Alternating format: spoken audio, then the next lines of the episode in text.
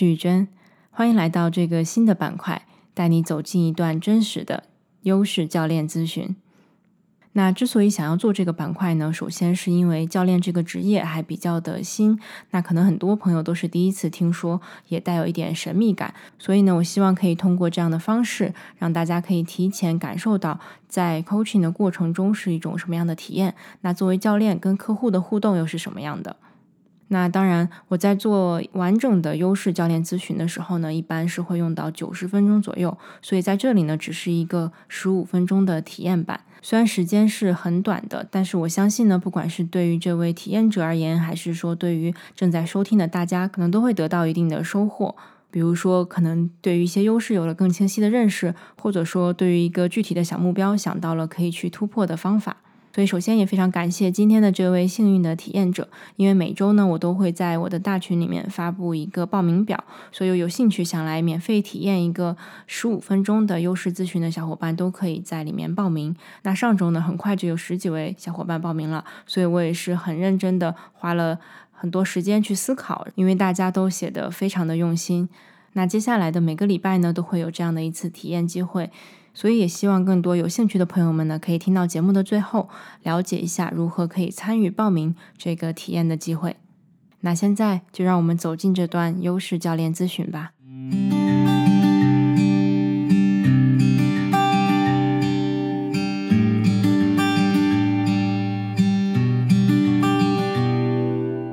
我觉得去讨论写作这件事情吧，呃，毕竟我觉得关于教学那方面。我一边做也会比较有自信，但是写作这块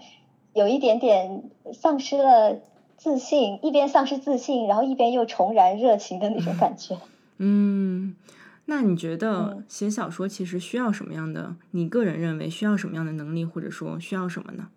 呃，首先是它需要大量的阅阅读和练习。嗯。我看那些小说家，他们分享自己的一些感想，就会觉得他们要看很多书，然后要去呃做仿写练习，或者做很大量的这种写作的实践。呃，在这一方面呢，我认为我自己是很不足的。嗯，自己也有很努力的想要去改变，呃，就是想去多写一点东西。嗯，呃，但是写作中就面临了一个比较大的。困难就是你写的东西写的不好，就会给自己有挫败感，就不想继续写。但是第二天可能你又想想开，又开始动笔，嗯，然后写了一段时间，又觉得自己写的不好，然后又停滞了。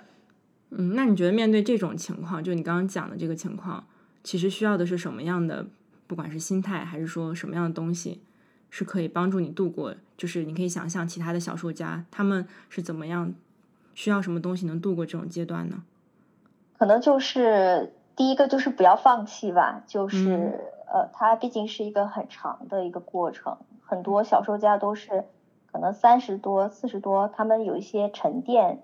呃，练习和阅读的时间很长，实践的时间很长，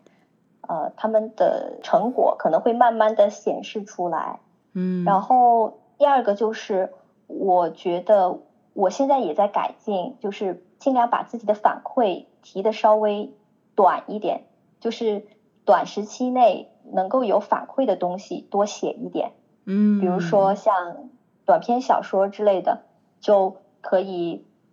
多写点。在写长篇的时候，觉得比较疲惫又看不到效果的时候，嗯，就写一下短篇小说。然后呢，短篇小说作为一个短时期内的一个成果。呃，你写完之后，隔一段时间再去看，呃，可能会比较有成就感一点。嗯嗯嗯嗯，很好啊，就这个是你已经开始尝试的一些应对的方式。对，还在努力。嗯，那你现在可以看一下，就我们看一下你的优势吧。你觉得这里面目前看起来哪一些是可以帮助你的？就如果你这么想要去嗯写小说去尝试的话，哪些优势是你可以利用起来的？写信的里面，我觉得就是有一个叫。孵化者，我记得之前听雨轩你的节目里面也讲到了，你似乎也是有这样一个优势，我也是，就是这个也出现在了我的显性的优势中。嗯，呃，我觉得就是我平时会比较喜欢思考。嗯，我要是做这件事情的话，我在做其他事情的时候，呃，可能也会思思索关于我目前正在做的这件事情有没有帮助。嗯，像是我们都说写作的来源是生活嘛，嗯，就如果我呃准备要去做写作这件事情了的话，我可能在生活中跟父母的聊天中，呃，看的一些新闻报道啊什么的，可能都会成为我写作的一个素材。嗯，然后我现在，我我就发现自己如果是孵化者的话，可以有意识的把自己采集到的一些一些灵感，然后及时的记录下来，然后这样子就可能会成为呃写作中比较能够用得上的一些素材。嗯，其他的呢？然后，哎，这个 change agent，嗯呃，准确的一个翻译是什么呀？对，这个它其实意思就是说，其实你是想，你是喜欢或者享受去带来改变的，不管是给别的人啊，给这些事情啊，你是那个想要去当，嗯、那种去去激发一些新的改变的。哦，它主要讲的是对外界的改变是吗？嗯，就可能你会甚至对他人的改变，去去可能激发他人。我还以为是我自己的改变呢。自己你是怎么理解的呢？就我本身，呃，挺喜，就是自己的生活，我也是比较喜欢去，就比如说，如果自己觉得自己，嗯，有一点没有做好，像比如说我在写作中发生了，发现了一些，呃，自己遇到了一些瓶颈，我就会嗯比较积极的去寻找一些解决的措施。嗯，这个、呃对，其实也算是你带来了一些改变嘛，对吧？你主动去创造了一些改变，然后你讲的这个也更像是那个 improver，你有在浅在浅绿色那边你有一个 improver 嘛，就是你是那种能够看到改进的东西，就一个一个事情，你能够看到哪里可以改进，然后你就很想要去把它改进。嗯，哦，improver 是这个意思哦，就是嗯能够发现不足，进步然后空间去及时的改进。对，啊，我看到了，这嗯个确实是这样子，就是我会比较关注，就是我自己身上的一些不足，以及我现在目前遇到的一些问题，嗯，然后嗯能够寻主动的去寻求一些改变的这个措施。呃，我觉得这个 improver 其实呃可以用在很多地方。嗯，你有什么新的想法吗？就也是最近的一些事情，就嗯在家嘛，然后闲着无聊，我就开始去管理我的时间。我看到这个嗯 time optimizer，对，嗯，时间利用有关系，就这也是我能够觉得我可以在正常的工作和学习之余，还能够进行写作的一个支撑我的原因。嗯，呃，就是因为我很喜欢做时间管理，然后希望能够把我的时间最大化的利用。嗯，呃，我现在每天都会用早上早起，然后会用早上的一个小时时间来进行写作。嗯呃，我觉得就是能够把时间利用的最大化，本身也可以给我带来很愉快的感觉。嗯呃嗯所以这一点可能也是比较适合做副业，像是像写作这种爱好，可以让我的爱好能够呃孵化，并且呃提高自己的呃水这方面的水平的一个呃优势吧。嗯，是，我觉得你刚刚讲这个真的特别棒，因为其实听起来你有几个优势都是还挺相关的。就是你刚刚提到 change agent 的时候，也提到就是你是那种 improver 嘛，就是想喜欢去改进一些东西。那同时，因为你还有这种时间利用方面的能力，所以你可以在更在一定时间内可能更高效的去做一些改进啊，而且可能你改进就是为了更好的去使用时间。然后我觉得其实就是还有你有一个 self awareness 嘛，在你的显著优势里面。就是我我听得出来，其实你是一直在自我反思的一种类型，就是你能够感受到自己可能哪里还可以去成长啊，然后自己最近做的怎么样，然后哪个方面需要去提去提升。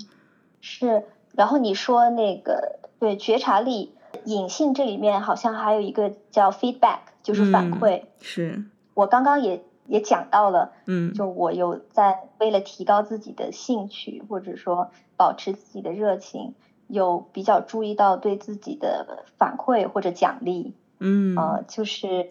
这也是我就能保持热情的一个原因。嗯，对，其实你有 feedback 在这边的话，就代表就是像你说的，你很